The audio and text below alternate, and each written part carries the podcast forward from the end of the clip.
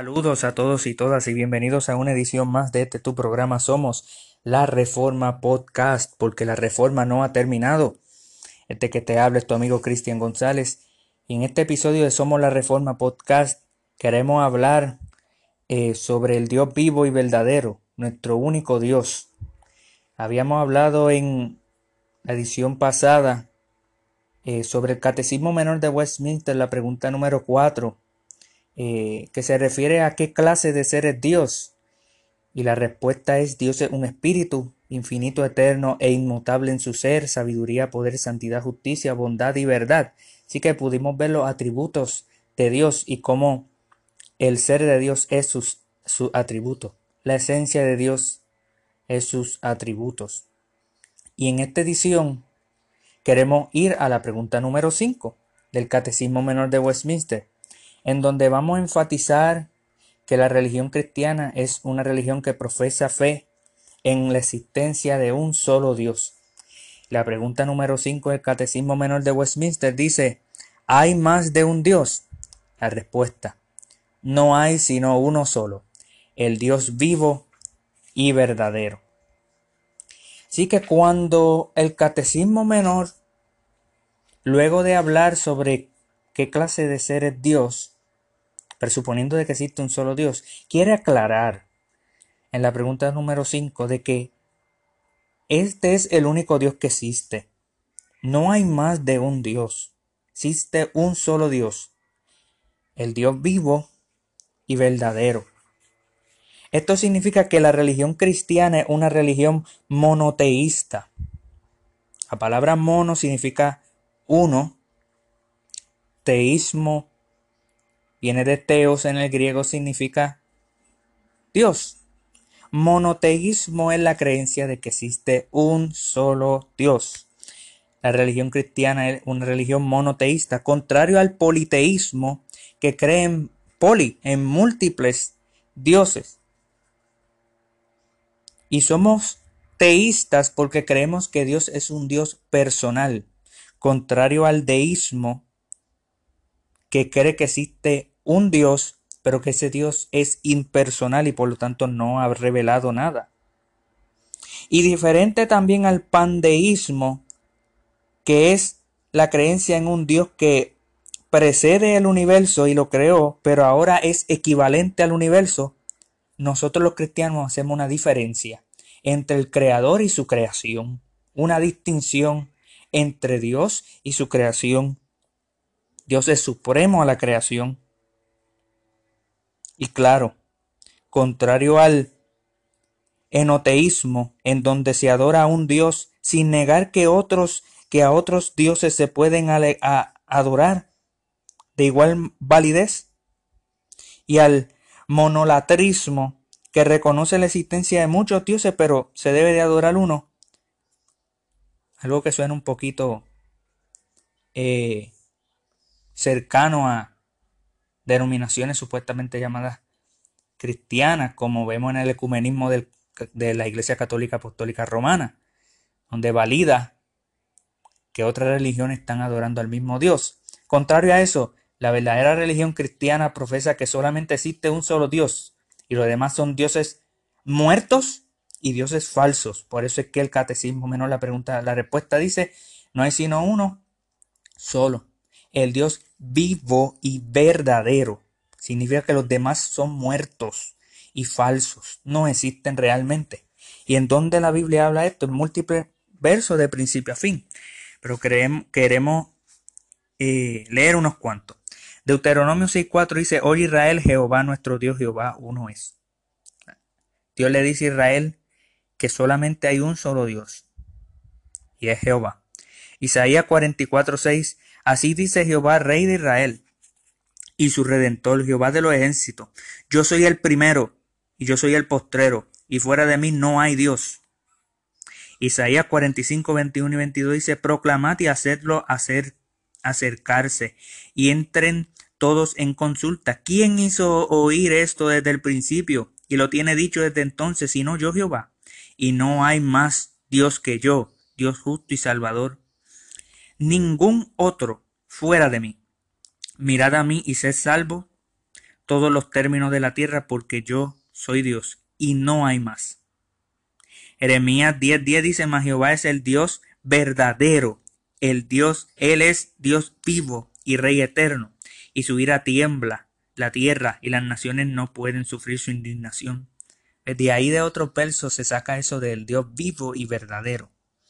Juan 17.3 dice, y esta es la vida eterna, que te conozcan a ti el único Dios verdadero y a Jesucristo a quien has enviado. Así que la escritura está clara de que existe un solo Dios y ese es el único Dios que se debe de adorar y que se debe de glorificar. Ese es el único Dios, el Dios vivo y verdadero.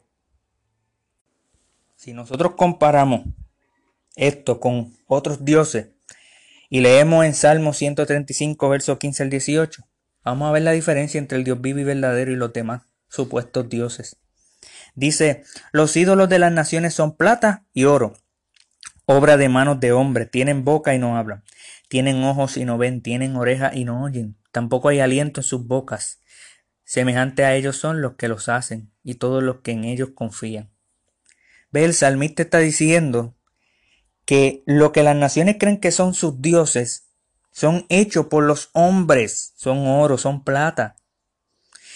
Tienen boca, pero nunca van a poder hablar. Tienen ojos, pero nunca van a poder ver. Tienen orejas, pero nunca van a poder oír. Tampoco hay aliento en sus bocas. Y dice el salmista, todo aquel que confía, todo aquel que sigue, todo aquel que crea esos dioses falsos, semejantes a ellos son los que los hacen y todos los que en ellos confían. En otras palabras, tú adoras a un Dios falso, tú te vas a convertir en ese Dios falso. En inglés el término es you become what you worship. Tú te conviertes en lo que tú adoras. Te conviertes en muerto, te conviertes en falso si adora a un Dios muerto y a un Dios falso, un Dios de madera, un Dios de yeso. Pero si crees en el Dios vivo y verdadero, Él da vida y en Él encuentras la verdad. Y ese es el contraste entre Dios y entre los dioses paganos. ¿Qué hacen los ídolos? Los ídolos no pueden hacer nada. Los ojos, la oreja, la boca de los ídolos no pueden hacer nada. Pues esto es lo que distingue la religión cristiana de las demás. Ahora, aunque exista un Dios vivo y verdadero, eso no significa que todos reconozcan a ese Dios vivo y verdadero como el único Dios vivo y verdadero. Tanto así que no solamente aquel que no cree en la religión cristiana cree en otros dioses, sino que aún la misma iglesia puede corromperse al tal grado de que no conozca quién es el Dios vivo y verdadero. No quiera seguir al Dios vivo y verdadero, no reconozca de que solo hay un Dios. Esto sucedió en el tiempo de los reyes. En el tiempo de los reyes, cuando el pueblo se corrompió más todavía y los reyes eran igual de corruptos, los israelitas empezaron a adorar a los ídolos de Baal y de Acera. Y un hombre llamado Elías llamó al pueblo de Israel a reunirse ante él. Y esto fue lo que pasó. Primera de Reyes capítulo 18 verso 21 al 39 dice, y acercándose Elías a todo el pueblo dijo, ¿Hasta cuándo claudicaréis vosotros entre dos pensamientos? Si Jehová es Dios, seguidle. Si Baal, id en pos de él. Y el pueblo no respondió palabra. Y Elías volvió a decir al pueblo, solo yo he quedado profeta de Jehová, más de los profetas de Baal hay cuatrocientos cincuenta, hombres. Dénsenos pues dos bueyes, y escojan uno escojan ellos uno y córtelo en pedazo y póngalo sobre la leña, pero no pongan fuego debajo, y yo prepararé el otro buey y lo pondré sobre la leña, y ningún fuego pondré debajo. Invocad luego vosotros el nombre de vuestros dioses, y yo invocaré el nombre de Jehová, y el Dios que respondiese, que respondiere por medio de fuego, ese sea Dios. Y todo el pueblo respondió diciendo, bien dicho. Entonces Elías dijo a los profetas de Baal, escogeos un buey y preparadlo vosotros primero, pues que sois los más, e invocad el nombre de vuestros dioses, mas no pongáis fuego debajo. Y ellos tomaron el buey que les fue dado, y lo prepararon e invocaron el nombre de Baal desde la mañana hasta el mediodía, diciendo, Baal, respóndenos. Pero no había voz, ni quien respondiese. Entre tanto, ellos andaban saltando cerca del altar que habían hecho. Y aconteció al mediodía que Elías se burlaba de ellos diciendo, gritad en alta voz porque Dios es. Quizá está meditando, tiene algún trabajo, va de camino, tal vez duerme y hay que despertarle. Y ellos clamaban a grandes voces y se sajaban con cuchillos y con, y con lancetas conforme a su costumbre, hasta chorrear la sangre sobre ellos. Pasó el mediodía y ellos siguieron gritando frenéticamente hasta la hora de ofrecerse sacrificio, pero no hubo ninguna voz, ni quien respondiese ni escuchase. Entonces dijo Elías a todo el pueblo, acercaos a mí. Y todo el pueblo se le acercó, y él arregló el altar de Jehová que estaba arruinado, y tomando Elías doce piedras conforme al número de las tribus de los hijos de Jacob, al cual había sido dada palabra de Jehová diciendo Israel será tu nombre. Edificó con las piedras un altar en el nombre de Jehová. Después hizo una zanja alrededor del altar, en que cupieran dos medidas de grano. Preparó luego la leña y cortó el buey en pedazos y lo puso sobre la leña y dijo, llenad cuatro cántaros de agua y derramadla sobre el holocausto y sobre la leña. Y dijo, hacedlo otra vez. Y otra vez lo hicieron. Dijo aún, hacedlo la tercera vez. Y lo hicieron la tercera vez. De manera que el agua corría alrededor del altar, y también se habían llenado de agua la zanja. Cuando llegó, llegó la hora de ofrecerse el holocausto, se acercó el profeta Elías y dijo Jehová, Dios de Abraham, de Isaac y de Israel, sea hoy manifiesto que tú eres Dios en Israel, y que yo soy tu siervo, y que por mandato tuyo he hecho todas estas cosas. Respóndeme, Jehová, respóndeme, para que conozca este pueblo que tú, oh Jehová, eres el Dios, y que tú vuelves a ti el corazón de ellos. Entonces cayó fuego de Jehová y consumió el holocausto, la leña, las piedras y el polvo, y aún lamió el agua que estaba en la zanja. Viéndolo todo el pueblo se postraron y gritaron, Jehová es Dios, Jehová es el Dios. Amén. Fíjense lo poderoso de esta enseñanza y de este acontecimiento. El pueblo le servía a Baal y ocurrió un duelo entre el verdadero Dios y los dioses falsos de Baal y Acera. Y el Dios que contestara por medio de fuego, ese iba a ser el Dios verdadero. Construyeron sus altares los Baales, pusieron el vuelo, cortaron, invocaron a sus dioses, invocaron a Baal, Baal nunca respondió. ¿Por qué? Porque Baal no está vivo y porque Baal es un dios falso. Tanto así que Elías se burló de ellos. Hay un sentido en que, en que, en que, en que puede existir la burla para poder manifestar cuán ciego está, no solamente el impío, estos que son pueblo del pacto, Israel, que dentro de ellos obviamente hay impíos, porque no todos los que son del pueblo Israel son Israel de corazón. Pero cuando Baal no respondió, Elías llamó al pueblo, arregló el altar que estaba arruinado y preparó todo y hizo algo, e hizo algo raro. Mandó a que llenaran de agua todo eso. Prepararon una zanja y le echaron agua a todo. Echaron agua tres veces, tres cántaros. Y el agua estaba por todos lados. En otras palabras, yo quiero dar seguridad de que esto no fue que el sol le dio tanto que, que salió fuego de la nada. Cosa que ha sucedido en otros países. No, el agua no, imposible. No. Cuando llegó la hora de ofrecerse el holocausto, Elías invocó el nombre de Jehová. Pero no solamente para que se sepa que Dios es el Dios verdadero, sino que el pueblo también sepa que tú te vuelves a ti el corazón ellos, que todavía tú eres el Dios de pacto, que todavía tú tienes promesas con tu pueblo. Y Dios respondió. Y el pueblo se postró y reconoció Jehová, Jehová es el Dios. Jehová es el Dios. Este fue uno de esos acontecimientos poderosos donde se manifestó de que solamente Dios, el Dios de los cristianos, es el Dios vivo y verdadero.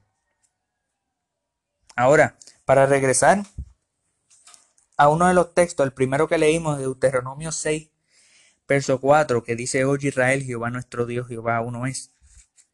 Y que eh, este texto es el Shema de Israel, que dice en hebreo Shema Israel, Adonai Eloheinu, Adonai Had.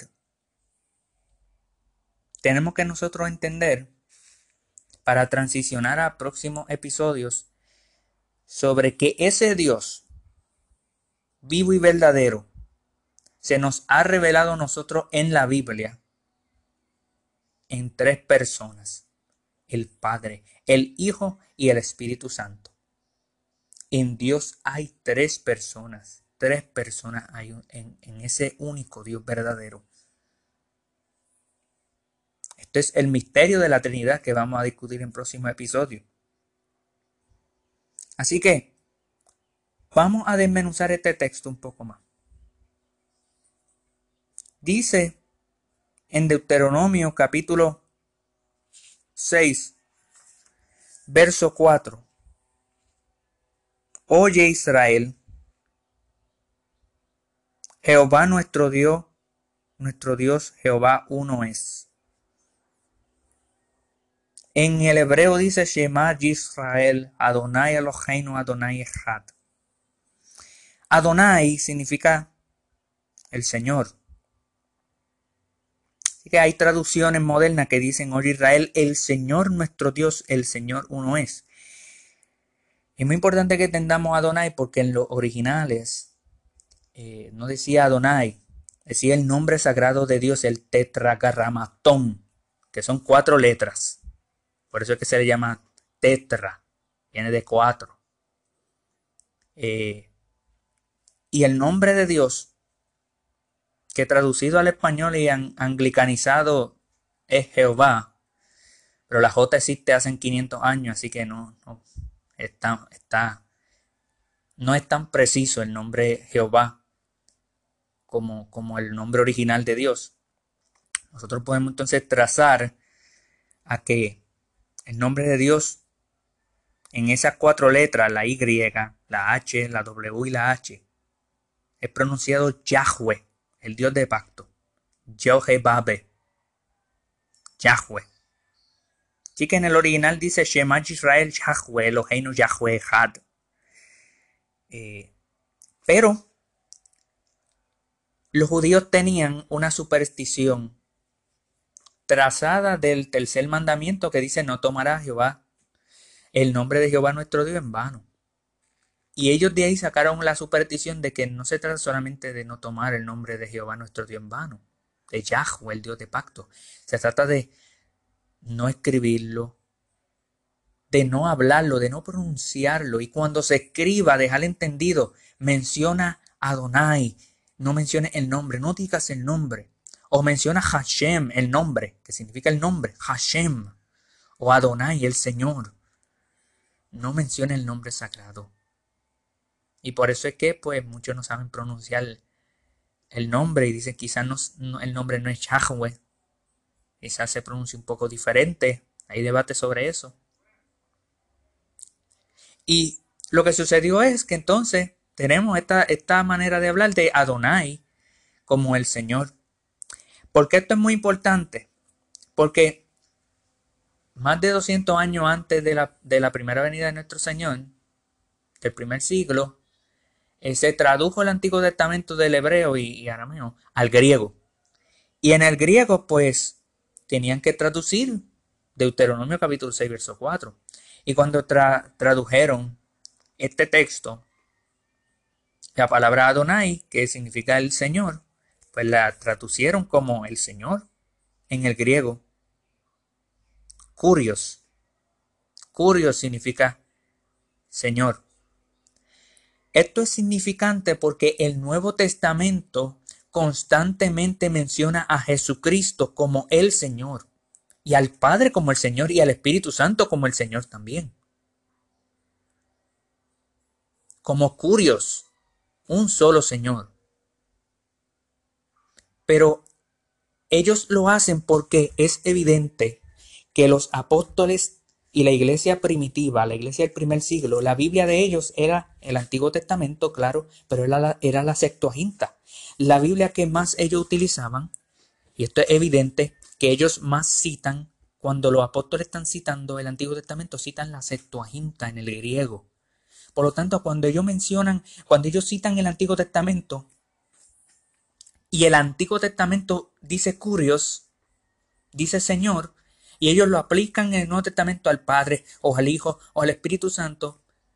Pero en el hebreo original, de donde se traduce la Septuaginta, dice Jehová, dice Yahweh, dice Hashem, dice Adonai. Refiriéndose al Dios vivo y verdadero, el Nuevo Testamento entonces está diciendo claramente, existe un solo Dios vivo y verdadero, pero Él es tres personas. En Dios hay tres personas, el Padre, el Hijo y el Espíritu Santo. Así que, utilizando este mismo verso, quiero ir a Primera de Corintios capítulo 8, verso 6. Primera de Corintios capítulo 8, verso 6, puede leer desde el verso 4 al verso 7, en donde Pablo, hablando ahora a los corintios sobre los ídolos, sobre los dioses falsos, Pablo cita y Pablo utiliza el Shema de Deuteronomio 6.4 para comprobarle de que existe un solo Dios. Pero Pablo hace una expansión al Shema por la revelación del Nuevo Testamento, de, por la revelación de la encarnación del Hijo de Dios y el derramamiento del Espíritu Santo el día de Pentecostés. Pablo entonces expresa esa realidad que ahora se nos ha revelado, lo escondido, lo que no todavía es claro en el Antiguo Testamento, cuando dice en Génesis 1.26, Dios, el único Dios verdadero, dice, hagamos pluralmente, hagamos al hombre nuestra imagen y semejanza. No te explica que hay tres personas en Dios, pero te dice que hay pluralidad. Lo que está escondido, lo que no se podía ver claramente, como dice Pedro, que los profetas profetizaron palabras que ellos ni, ellos ni sabían que lo que significaban. Ahora en el Nuevo Testamento se nos explica de que existe un solo Dios en tres personas. Y ahora Pablo va a utilizar el Shema para explicar la expansión de ese Shema a la luz de la revelación del Hijo, de la venida del Hijo y de la venida del Espíritu Santo. Así que vamos a leer en 1 Corintios capítulo 8, verso 4 al 7. Dice, Acerca pues de las viandas que, no se, que se sacrifican a los ídolos, sabemos que un ídolo nada es en el mundo y que no hay más que un Dios. Está haciendo. Vamos para el Shema. Pues aunque hay algunos que se llamen dioses, sea en el cielo o en la tierra, como hay muchos dioses y muchos señores, para nosotros, sin embargo, solo hay un Dios, el Padre, del cual proceden todas las cosas y nosotros somos para Él, y un Señor Jesucristo, por medio del cual son todas las cosas y nosotros por medio de Él pero no en todos hay este conocimiento, porque algunos, habituados hasta aquí a los ídolos, comen como sacrificado a ídolos y su conciencia siendo débil se contamina. Amén. Aquí tenemos la expansión del Shema en, de Deuteronomio capítulo 6, verso 4, en 1 Corintios capítulo 8, verso 6. Dice, para nosotros, sin embargo, solo hay un Dios, el Padre, del cual proceden todas las cosas y nosotros para Él, y un Señor, Jesucristo, por medio del cual son todas las cosas y nosotros por medio de Él. Pablo está utilizando el Shema para explicar de que solo existe un Dios. Pero hay algunos que utilizan este texto y lo mal explican a conveniencia de ellos para decir que el único Dios que existe es el Padre y que Jesucristo no es Dios. Porque mira como Pablo dice, para nosotros sin embargo solo hay un Dios, el Padre. Del cual proceden todas las cosas y nosotros somos para Él. Y luego te dice, y un Señor Jesucristo, por medio del cual son todas las cosas y nosotros por medio de Él. Dicen ellos entonces, como Pablo dice que solo hay un Dios, el Padre, pues solo hay un Dios, el Padre. Por lo tanto, Jesucristo no es ese Dios, porque Jesucristo no es el Padre. Pero si se dice que hay un solo Dios, un solo Teos, el Padre, para negar que Jesús es Dios, entonces también hay que decir que Dios el Padre no es Señor, porque hay un solo Señor, Jesucristo, en este texto. Miren cómo dice, solo hay un Dios el Padre y un Señor Jesucristo. El que desea negar la deidad de Jesús al decir de que solo Dios es el Padre, tiene que de igual manera decir que ese solo Dios que es el Padre no es Señor. Porque solo Jesús es Señor, dice en este texto. Pero esa palabra Señor, recuerden, curios, es el término usado para Yahweh, para Jehová, para Adonai, para Hashem en el Antiguo Testamento, en Deuteronomio, capítulo 6, verso 4, que Pablo está citando aquí, que Pablo está usando, que dice, oye Israel, el Señor, nuestro Dios. En otras palabras, Dios es el Señor, el Señor es Dios.